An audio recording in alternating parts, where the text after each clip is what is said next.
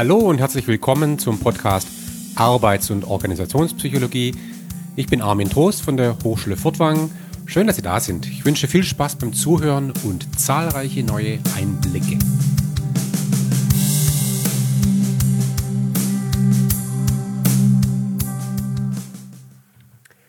Ja, heute geht es um Arbeitszufriedenheit, Job Satisfaction. Man kann wahrscheinlich sagen, dass Arbeitszufriedenheit eines der ganz zentralen Konzepte ist der Arbeits- und Organisationspsychologie. Wahrscheinlich sind die meisten Studien, die es gibt, irgendwie rund um dieses Thema angesiedelt. Deshalb lohnt sich da mal einen Blick drauf zu werfen. Die, die Begründung, warum man sich damit beschäftigt, ist genauso klar wie beim Thema der vorhergehenden Episode, nämlich Motivation.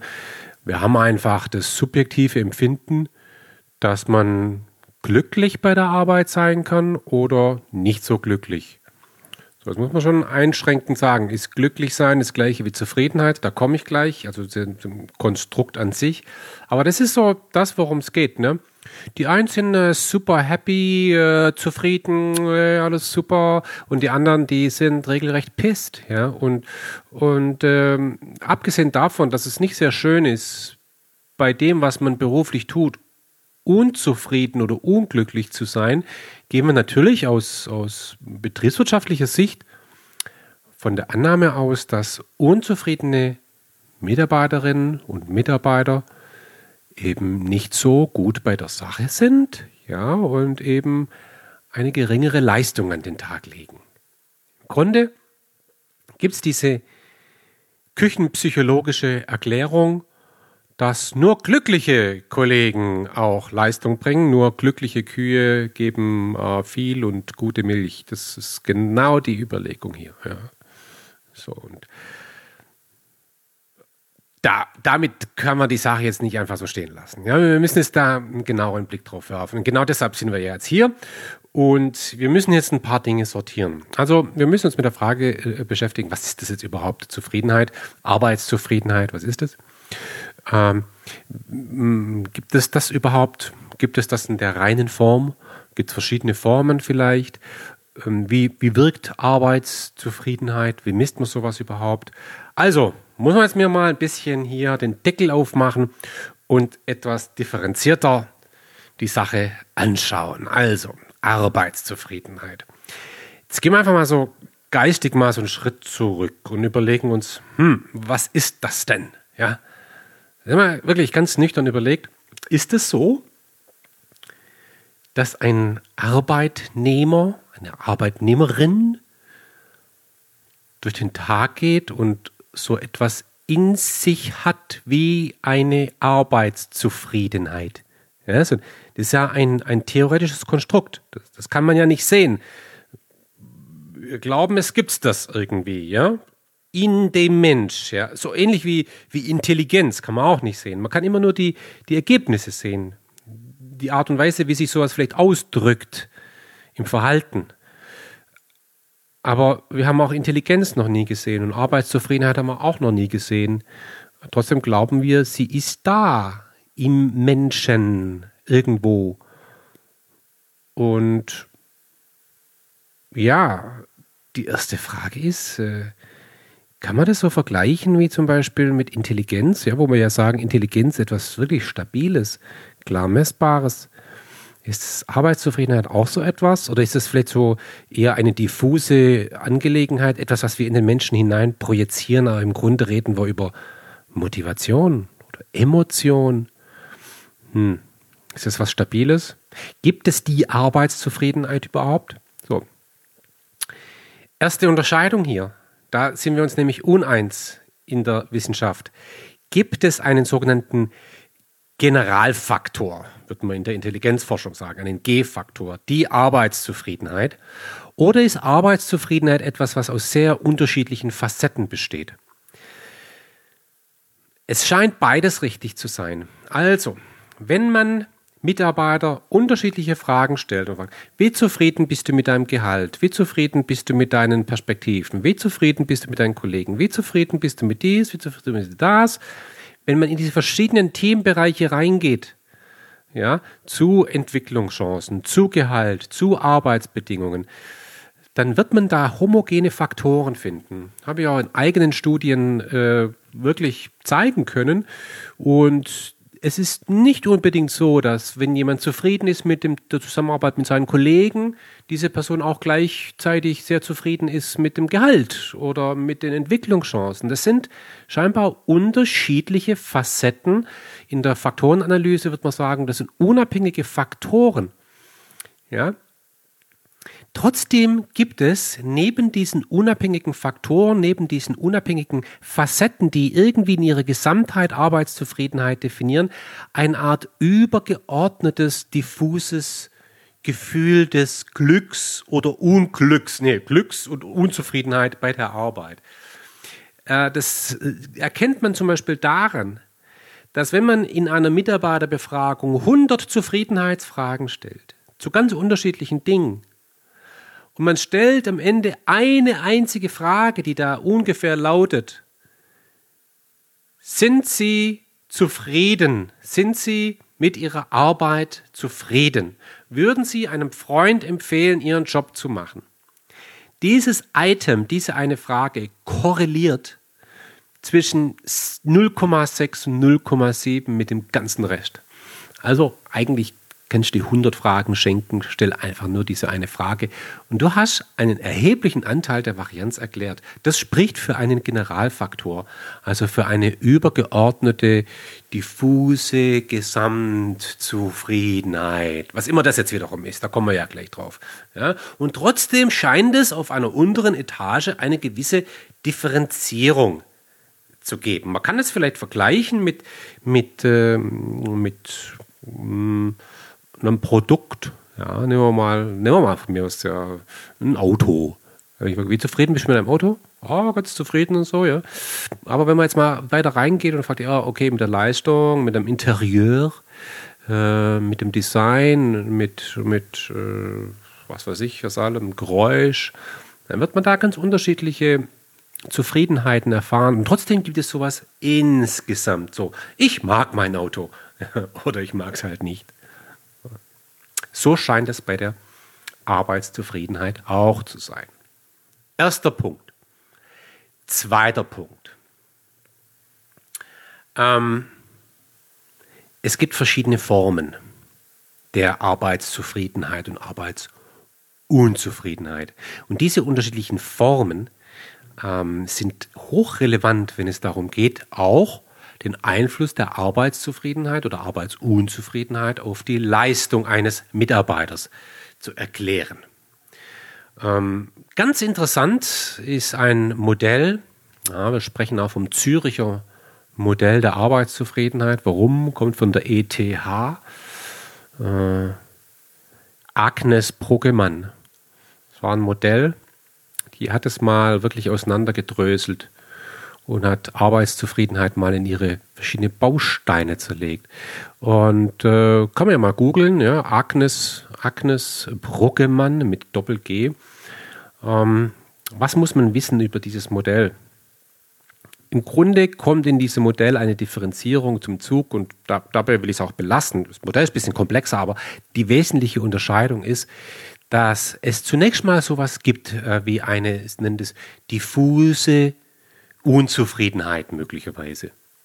Ja, eine diffuse Unzufriedenheit. Sowas kann passieren, wenn mein Anspruchsniveau, den Begriff, dem kommen wir gleich nochmal, und die wahrgenommene Wirklichkeit nicht übereinstimmt, dann habe ich eine diffuse Unzufriedenheit. So irgendwie so, uh, uh, nicht so gut, Job und so.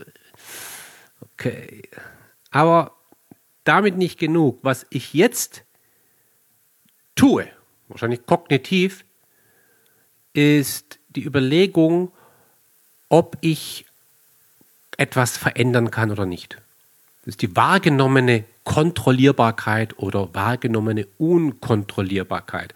Bruckemann sagt ganz klar, also wenn du eine diffuse Unzufriedenheit hast, du hast aber eine, eine, eine, eine wahrgenommene Kontrollierbarkeit deiner Situation, dann ist das eine, dann mündet es in neue Problemlösungsversuche, Ich werde versuchen, den Zustand zu, zu verbessern. Und das Ganze führt zu einer konstruktiven Unzufriedenheit. Eine konstruktive Unzufriedenheit. Während, wenn ich das Gefühl habe, der, also die wahrgenommene Unkontrollierbarkeit, dann resigniere ich. Dann habe ich eine resignative ähm, Unzufriedenheit. Ja, so. Das ist eine ganz interessante Unterscheidung. Und ich würde jetzt einfach mal sagen, stellen wir uns das mal vor in einer Art 2x2-Matrix, ne? 2x2, 2, 2x2. Und stellen wir uns jetzt einfach mal eine Person vor, die kann also entweder zufrieden sein oder unzufrieden. Das ist der erste Faktor. Ne? Zufrieden, unzufrieden. Stellen wir uns das mal vor. Jetzt der zweite, davon unabhängige Faktor, sind wiederum zwei Bedingungen, nämlich ähm, die, die, die Kontrollüberzeugung. Die Kontrollüberzeugung nennen wir das in Psychologie, nämlich die, das, das, den Glaube, ich kann Dinge verändern. Ich bin meines Glückes Schmied. Also das heißt ja, ich habe eine hohe Kontrollüberzeugung. Eine geringe Kontrollüberzeugung heißt äh, Opfer sein, ja. Also letztendlich bin ich ja Opfer der Bedingungen. Ich kann doch eh nichts ändern. Ne? So gelernte Hilflosigkeit bezeichnen wir das auch in der Psychologie. Stellen wir uns mal diese beiden Dinge vor, ja. Jetzt haben wir also eine, eine Vierfelder-Matrix, 2 mal 2. Äh, wir haben einen Mensch, der ist zufrieden, hat eine geringe Kontrollüberzeugung, ja, so ein Mensch wird sagen, oh, alles fein, fühlt sich gut, alles okay. Ich werde gut behandelt. Das ist so der eine Fall. Äh, gleiche, eine andere Person ist auch zufrieden ja, und hat zugleich eine, eine hohe Kontrollüberzeugung. Das führt dann zu dem Gefühl möglicherweise der, der, der Selbstwirksamkeit, darüber haben wir ja in der letzten Episode gesprochen, äh, auch das Gefühl des ähm, so Confidence, ja, ähm, äh, das Gefühl, sicher zu sein, zu sagen, ich habe, ich, ich bin glücklich, ich bin zufrieden. Warum? Weil ich habe die Dinge auch so gestaltet und wenn ich es nicht wäre, würde ich Dinge verändern. Eine sehr, sehr komfortable, sehr, sehr schöne Konstellation. Ich, mir geht's gut und das muss auch so sein, weil ich habe das ja auch so gemacht. Ja, jetzt gehen wir aber zur spannenderen Seite, nämlich zur Unzufriedenheit. Jetzt haben wir eine Person, die ist unzufrieden und hat zugleich ein Gefühl mangelnder, Kontroll, äh, mangelnder Kontrollüberzeugung. Ist also in einer Opferhaltung. Unzufrieden, Opferhaltung. Führt dann dazu, komplett mental zu resignieren. Ja, das ist jetzt vergleichbar mit der resignativen Unzufriedenheit nach Bruggemann da werde ich vielleicht innerlich kündigen, sagen, nee, ich kann eh nichts verändern, alles schlecht hier, okay. Ähm, ich mache das, was in meiner Jobbeschreibung geht, äh, steht, dafür bekomme ich Geld und das war's, aber keine extra Maile und so weiter. Jetzt gibt es aber auch, und das ist jetzt der spannende Fall, ich habe eine Unzufriedenheit und zugleich eine hohe Kontrollüberzeugung. Das würde also bedeuten, ich bin unzufrieden, aber ich kann was ändern. Und ähm, das führt zu, ich, im größten Fall zur Revolution. Ja, also every revolution started with somebody who was totally pissed. Ist, ich weiß gar nicht, wo ich das Zitat her habe, aber das ist natürlich so. Ja, jede große Veränderung hat damit begonnen, dass es jemand gab, der mit der aktuellen Situation damals komplett unzufrieden war. Und dann aber eine Kontrollüberzeugung hatte, das muss man ändern und ich kann das. Und äh, deshalb sagen wir zum Beispiel oft auch im Vertrieb, ja, ein, ein Vertriebler darf nie zufrieden mit seinem Gehalt sein, niemals, sonst hört er auf zu arbeiten, wird dick und äh. also Zufriedenheit, Unzufriedenheit, wenn man das betrachtet in Verbindung mit der äh, Kontrollüberzeugung, dann kommen da ganz spannende Konstellationen raus, die psychologisch wirklich, wirklich interessant sind. So. Aber was ist das jetzt eigentlich Zufriedenheit? Und wenn wir über Zufriedenheit sprechen, das tun wir ja übrigens nicht nur in der Arbeits- und Organisationspsychologie, das tun wir ja sogar noch viel häufiger äh, im Marketing beispielsweise, wenn es um Kundenzufriedenheit geht. Wenn wir also über Zufriedenheit sprechen, dann hat sich im Grunde ein, ein Verständnis herumgesprochen, nicht herumgesprochen, es hat sich eigentlich verfestigt, dass Zufriedenheit letztendlich immer das Ergebnis ist eines, eines internen mentalen Vergleichsprozesses. Mentaler Vergleichsprozess, das klingt jetzt ein äh, bisschen abgefahren, ist aber was extrem Einfaches. Das erste, das erste Konstrukt, das wir hier betrachten müssen, ist das sogenannte Anspruchsniveau. Expectation Level, das Anspruchsniveau. Ich habe eine bestimmte Erwartung an eine Situation. Ich habe die Erwartung, dass ich jeden Tag etwas dazulerne. Ich habe die Erwartung, dass wir uns Kollegen mit viel Respekt begegnen. Ich habe die Erwartung, dass ich zu einem bestimmten Maß selber Entscheidungen fällen kann bei der Arbeit. Ich habe die Erwartung, dass ich nah am Kunden arbeite. Ich habe die Erwartung, dass ich Ideen ausprobieren kann. Ich habe die Erwartung, dass das Mittagessen in der Kantine gesund ist. Ich habe die Erwartung, dass mein Weg vom Parkplatz bis zum Eingang nicht länger ist als 200 Meter. Also ich habe ein Anspruchsniveau. Wo immer das herkommt, da, kommt, da sage ich gleich was dazu. Aber man geht davon aus, ich habe so ein internes Anspruchsniveau, so eine Art Niveau, das ist so ganz ähnlich wie zum Beispiel ähm, dieses, dieses Soll der Körpertemperatur. 37 Grad und ein bisschen, ne? Und das ist so in uns hart kodiert, ja. Und jetzt guckt der Körper, okay, wie ist es? Ja, sind wir bei 37 und dann wird es in einem Art Regelkreis reguliert. Und unser Anspruchsniveau ist ganz ähnlich wie die 37 Grad. Und im Vergleich zu diesem Anspruchsniveau schaue ich mir jetzt die Dinge an. Okay, ich hätte gern 200 Meter bis zum Eingang. Sind aber 300 Meter. Äh, ich habe den Anspruch auf ein gesundes Essen in der Kantine und ich stelle fest, super gesund, heute gab es nur Obst. ja, okay. Ähm, ich, ich, ich möchte Dinge schon selber entscheiden können, zumindest im Team. Und wir können das ohne Ende, sogar viel mehr, als wir erwarten. Ähm, ich, ich möchte, dass wir direkten Kundenkontakt, äh, Mist, ich habe schon seit vier Wochen keinen Kunden mehr gesehen. Also ich vergleiche mein Anspruchsniveau mit der wahrgenommenen, mit der wahrgenommenen Realität. Und entweder die wahrgenommene Realität ist unterhalb dem Anspruchsniveau, dann bin ich unzufrieden, oder es ist über dem Anspruchsniveau, dann bin ich zufrieden. So. Das sind also die beiden Variablen. Und jetzt muss man zwei Dinge dabei betrachten. Das erste ist dass es bei dem Anspruchsniveau einen Prozess gibt der sogenannten Adaption oder Adaptation.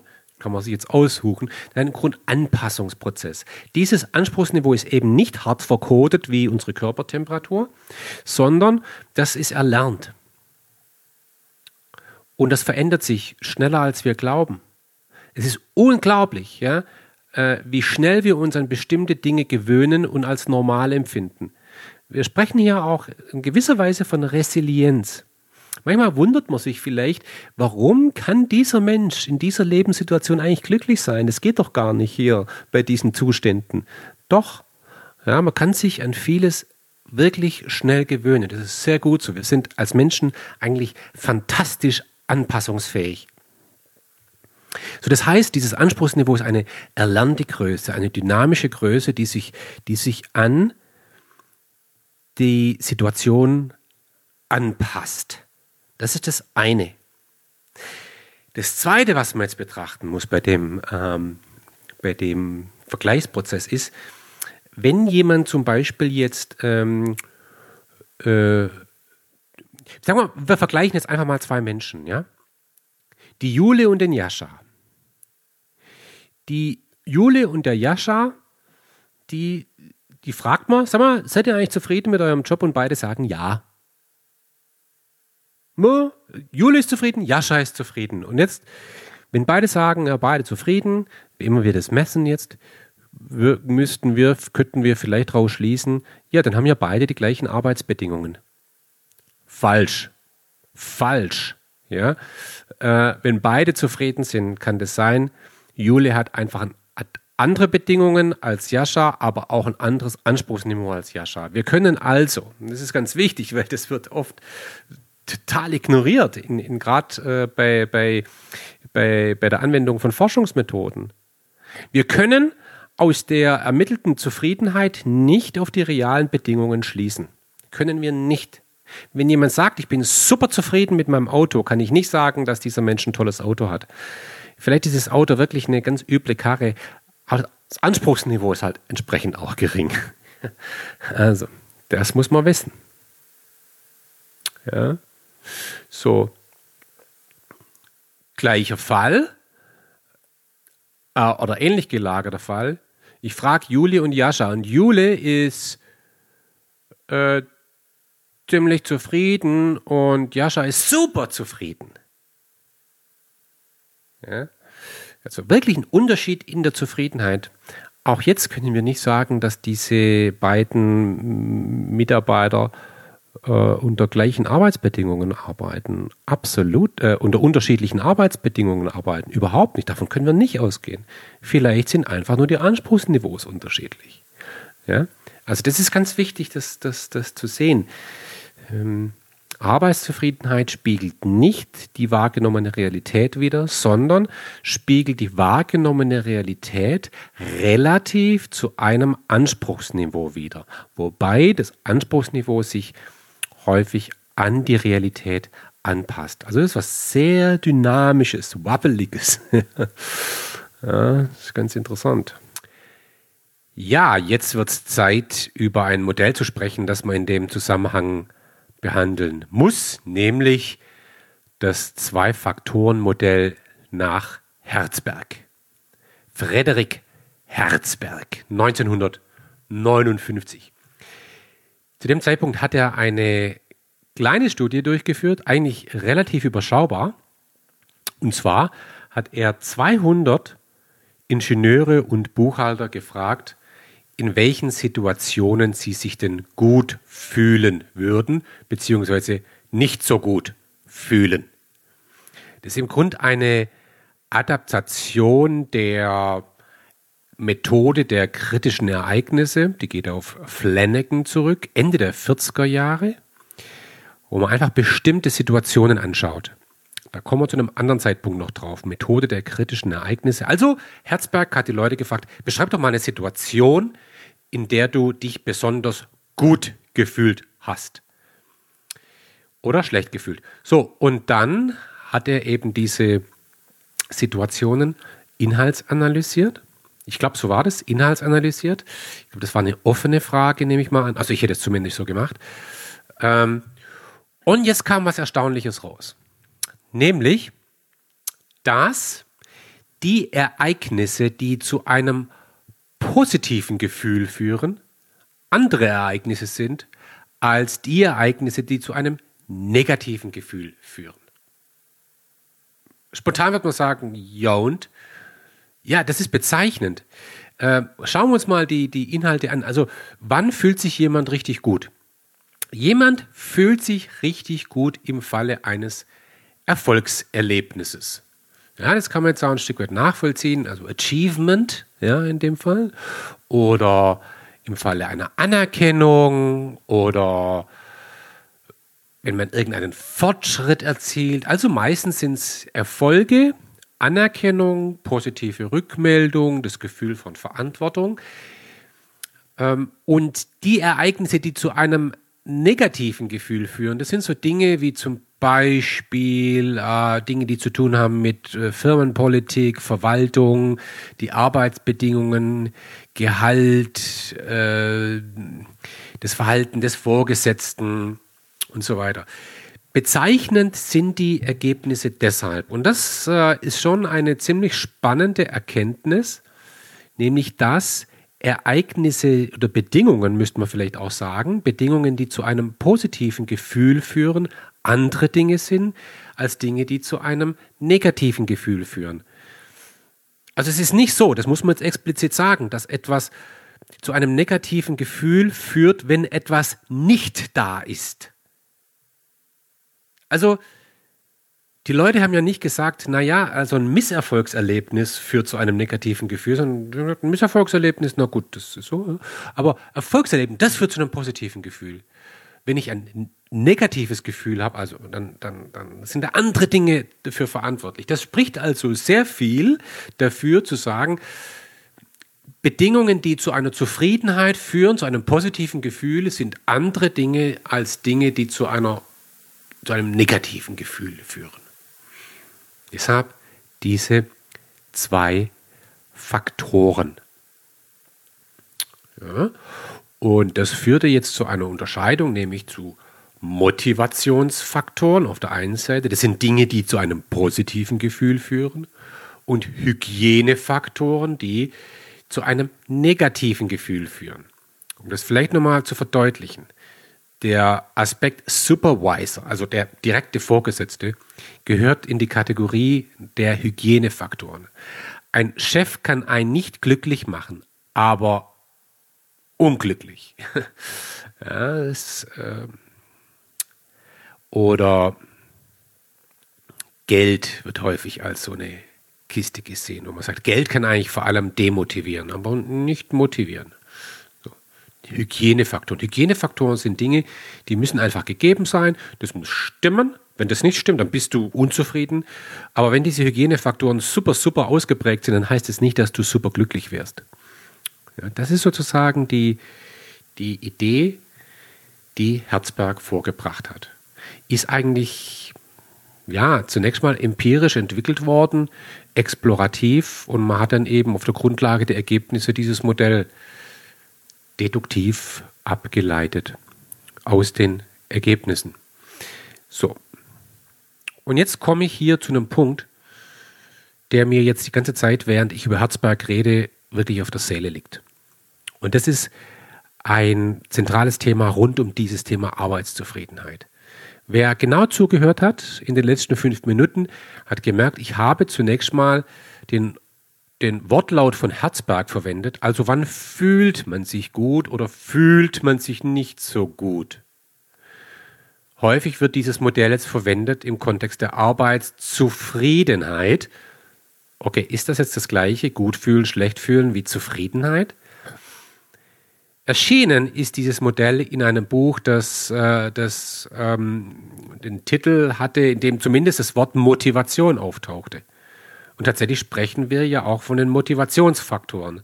Also, wir bringen jetzt ganz viele verschiedene Dinge hier übereinander.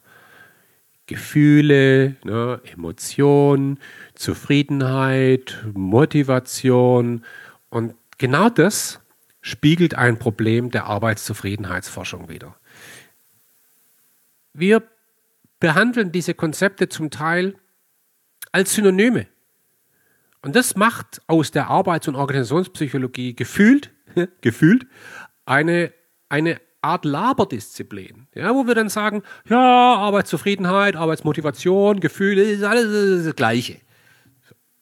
Alles das Gleiche. Das äh, brauchen wir gar nicht differenzieren. Und dann reden wir vielleicht noch von, von, von Engagement und Organizational Commitment und Happiness äh, Glück bei der Arbeit, Erfüllung, äh, äh, Involvement, äh, Passion. Und äh, wer sich die Literatur anschaut, der merkt plötzlich, diese Begriffe werden austauschbar verwendet. Und da fehlt die konzeptionelle Schärfe.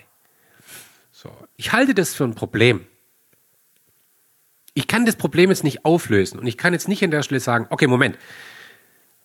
Zufriedenheit, das ist das. Aber Motivation ist das. Ich, ich habe es ein Stück weit versucht, konzeptionellen Wissen einzugrenzen. Ich habe ja auch versucht, diese Konzepte ein Stück weit zu beschreiben. Ich will mir dagegen wehren, die Dinge als austauschbar zu betrachten. Aber genau das findet in der angewandten Forschung hier statt. Also wer sich mit der Forschung beschäftigt, Arbeitszufriedenheitsforschung, der stößt in der wissenschaftlichen Literatur regelmäßig auf sogenannte Strukturgleichungsmodelle. Strukturgleichungsmodelle sind lineare, multivariate statistische Verfahren, die einfach versuchen, sehr viele verschiedene Variablen äh, den Zusammenhang zwischen sehr vielen unterschiedlichen Variablen zu ermitteln. Und es gibt hunderte oder gar tausende von Artikeln mit dann komplexen Modellen, wo dann man merkt, Motivation, ich, ich fantasiere jetzt einfach mal so, Motivation führt zu Arbeitszufriedenheit, Arbeitszufriedenheit führt zu ähm, Glück, Glück führt aber auch zu Motivation. Motivation wiederum führt zu Leistung, aber Leistung hat auch einen Zusammenhang zu Zufriedenheit und Zufriedenheit einen Zusammenhang zu Organizational Commitment. Und das wiederum hängt zusammen mit der emotionalen äh, Identifikation, äh, aber auch mit der kognitiven Belonging und so weiter und so fort. Und, und man schaut sich die Modelle an und denkt, äh, okay, ja, also irgendwie alles hängt mit allem irgendwie zusammen. Und das bringt uns natürlich überhaupt nicht weiter. Ich möchte jetzt mal eine Kiste herausgreifen und die ärgert mich ganz besonders. Das ist zum Beispiel die, die Kiste rund um Gallup. Gallup. Ja, Gallup hat, ähm, Gallup kennt man von daher, dass Gallup ja regelmäßig äh, Studien veröffentlicht, wo sie dann verkünden, die immer wieder neue Schreckensnachricht, dass ja Beschäftigte größtenteils nicht engagiert sind. Ja, also 80 Prozent, 85 Prozent der Menschen sind nicht engagiert vielleicht weniger oder mehr, das spielt es gar keine Rolle. Aber das sind so Schreckensnachrichten. Dahinter steckt ein, ein Instrument, das nennt man den Q12. Und Q12 war ursprünglich mal ein Instrument, das Arbeitsbedingungen messen sollte. Und deshalb äh, sind da so Fragen drin, wie zum Beispiel, ja, mir ist klar, was von mir äh, erwartet wird. So, ich paraphrasiere jetzt. Ähm, bei der Arbeit habe ich stets die Gelegenheit, das zu tun, was ich am besten kann. Ähm, Im vergangenen Halbjahr hat jemand in meinem Unternehmen mit mir über meine Fortschritte gesprochen.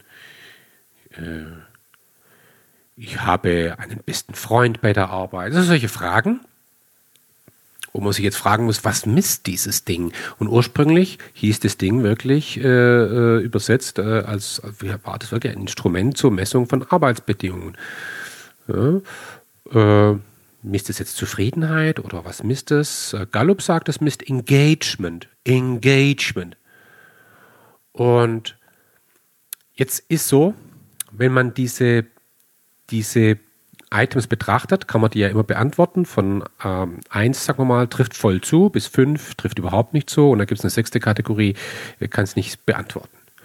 Und vermutlich wird daraus irgendwie ein Gesamtscore berechnet, daraus ergibt es irgendeine Verteilung, meistens so leicht normal verteilt und dann macht man irgendwo den Cut. Ja, und sagt irgendwo, naja, ab einer bestimmten Stelle gilt jemand als engaged und ab einer bestimmten Stelle eben nicht nicht not engaged und ab einer gewissen Stelle actively disengaged. Wo Gallup diese Grenze zieht, ist vollkommen unklar. Weiß kein Mensch. Ich habe alles gelesen rund um Gallup, auch alle wissenschaftlichen Studien. Kein Mensch weiß das. Und auch Gallup hat im Laufe der Geschichte äh, das, was es da misst, vorgibt zu messen, immer wieder verändert. Ja, wie gesagt, mal waren es Arbeitsbedingungen, mal Zufriedenheit, mal Engagement, ähm, ohne aber die Fragen zu ändern. Und es ist so eine Beliebigkeit, die, die ist eigentlich unerträglich und auch zutiefst unprofessionell. Aber das juckt keinen. Das juckt wirklich keinen, wenn man denkt, naja, ist, ist eh alles das Gleiche. Also ich halte die Ergebnisse so in der Art und Weise, wie Gallup sie weltweit kommuniziert, wirklich für, für ziemlich fake, überakzentuiert. Ja, und in ihrer Wirkung letztendlich, was es bewirkt bei, bei Lesern und bei, bei, bei Executives, wenn sie diese Ergebnisse sehen, wirklich auch als toxisch, weil diese Ergebnisse chronisch vermitteln, die Leute sind alle faul. Ja, das ist nicht so. Das ist nicht so. Ja, also das vielleicht mal zur Messung dieser Dinge. Das musste ich kurz loswerden. Ich finde das, was Gallup macht, wirklich, wirklich schlecht. Ja. Ähm, aber lasst uns mal jetzt genauer reingucken. was Gallup übrigens auch macht, ja, großartig, ist, dass sie dann sagen, na ja, also, äh, wenn man engagierte Mitarbeiter hat, dann hat es einen brutalen Einfluss auf den Unternehmenserfolg, auf die, auf die äh, Retention, also auf die Mitarbeiterbindung, auf Absentism und so weiter und so fort. Und da wird regelmäßig werden hier äh, äh, methodische Fehler gemacht, dass da, dass sich die Balken biegen. Also eigentlich ein Leckerbissen für, für Studenten. Ich will da mal kurz drauf eingehen, weil ein, ein zentrales Thema rund um das Thema Arbeitszufriedenheit aus wissenschaftlicher Sicht ist natürlich die Frage, gibt es einen Zusammenhang zwischen Arbeitszufriedenheit und Leistung? Ja, ist Arbeitszufriedenheit eine Ursache für Arbeitsleistung? Deshalb reden wir ja darüber. Diese habe ich am Anfang ja auch gesagt, ja. Also diese Idee, glückliche Kühe geben mehr und bessere Milch. So, es gibt hier Meta-Analysen und die Meta-Analysen, also wo man sehr viele verschiedene äh, Studien zusammenpackt, die das Thema irgendwie untersucht haben und man versucht jetzt sozusagen ein Gesamtergebnis daraus zu extrahieren, zu destillieren. Ja, die kommen zu dem Ergebnis, dass es eine leicht positive Korrelation gibt, so im Bereich 0,3 ja, äh, man sagt, Zufriedenheit weist einen gewissen Zusammenhang zur Leistung auf. In gewisser Weise. Aber weil das so ein Riesenthema ist, muss ich jetzt mal kurz hier drauf gucken. Und da gibt es natürlich massive methodische Probleme. Das Ganze fängt schon damit an, ja, wenn ich also zwei Variablen messe, auf der einen Seite Zufriedenheit und auf der anderen Seite Leistung, dann ist schon mal die Frage, wie habe ich Zufriedenheit gemessen? Wie habe ich die gemessen? Ist das valide? Damit fängt es schon mal an. Ja? Und dann, wenn ich merke, zwischen Zufriedenheit und Leistung besteht eine Korrelation, dann weiß jeder Erstsemester mittlerweile, dass es einen Unterschied gibt zwischen Korrelation und Kausalität. Das ist wichtig, aber wir vergessen das regelmäßig allen voran Gallup.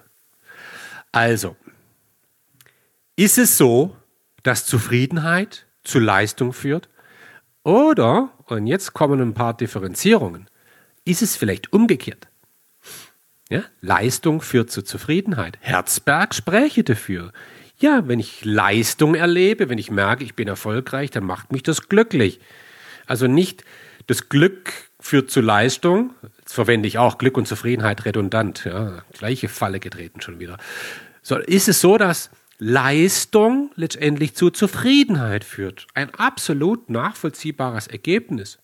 Oder vielleicht gibt es ja Drittvariablen. Drittvariablen sind Variablen, die auf beide Variablen wirkt, auf Zufriedenheit und Leistung gleichermaßen. Zum Beispiel der Unternehmenserfolg insgesamt. Er ich bin einfach zufriedener, wenn ich in einem erfolgreichen Laden arbeite, als in einem äh, nicht erfolgreichen Laden. Zugleich ist es so, dass in einem erfolgreichen Laden, da bringe ich mehr Leistung als in einem nicht erfolgreichen Laden. Das könnten jetzt auch ganz andere Dinge noch sein. Work-Life-Balance führt zu mehr Zufriedenheit und zu mehr Leistung. Auch eine Drittvariable. Dann gibt es Moderator-Variablen. Das sind Variablen, die letztendlich so einen Zusammenhang moderieren oder Mediator-Variablen. Das sind so Variablen, wo man sagt, Zufriedenheit führt zu hm, hm, hm, und das wiederum führt zu Leistung. Die Zusammenhänge sind komplex und es ist sehr schwer methodisch, diese Dinge auseinanderzuhalten. Und gerade dann, wenn wir feststellen, dass ja so ein Konstrukt wie Arbeitszufriedenheit etwas sehr Schwammiges zu sein scheint.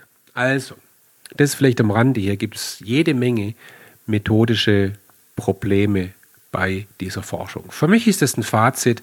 Diese Frage, ob Arbeitszufriedenheit und Leistung korreliert, ganz ehrlich, mich interessiert es eigentlich gar nicht. Ja, mich interessiert das gar nicht. Und wenn ich immer eine Studie anschaue, die wieder irgendein Ergebnis postuliert, dauert es nicht lang und ich finde die methodischen Probleme dahinter.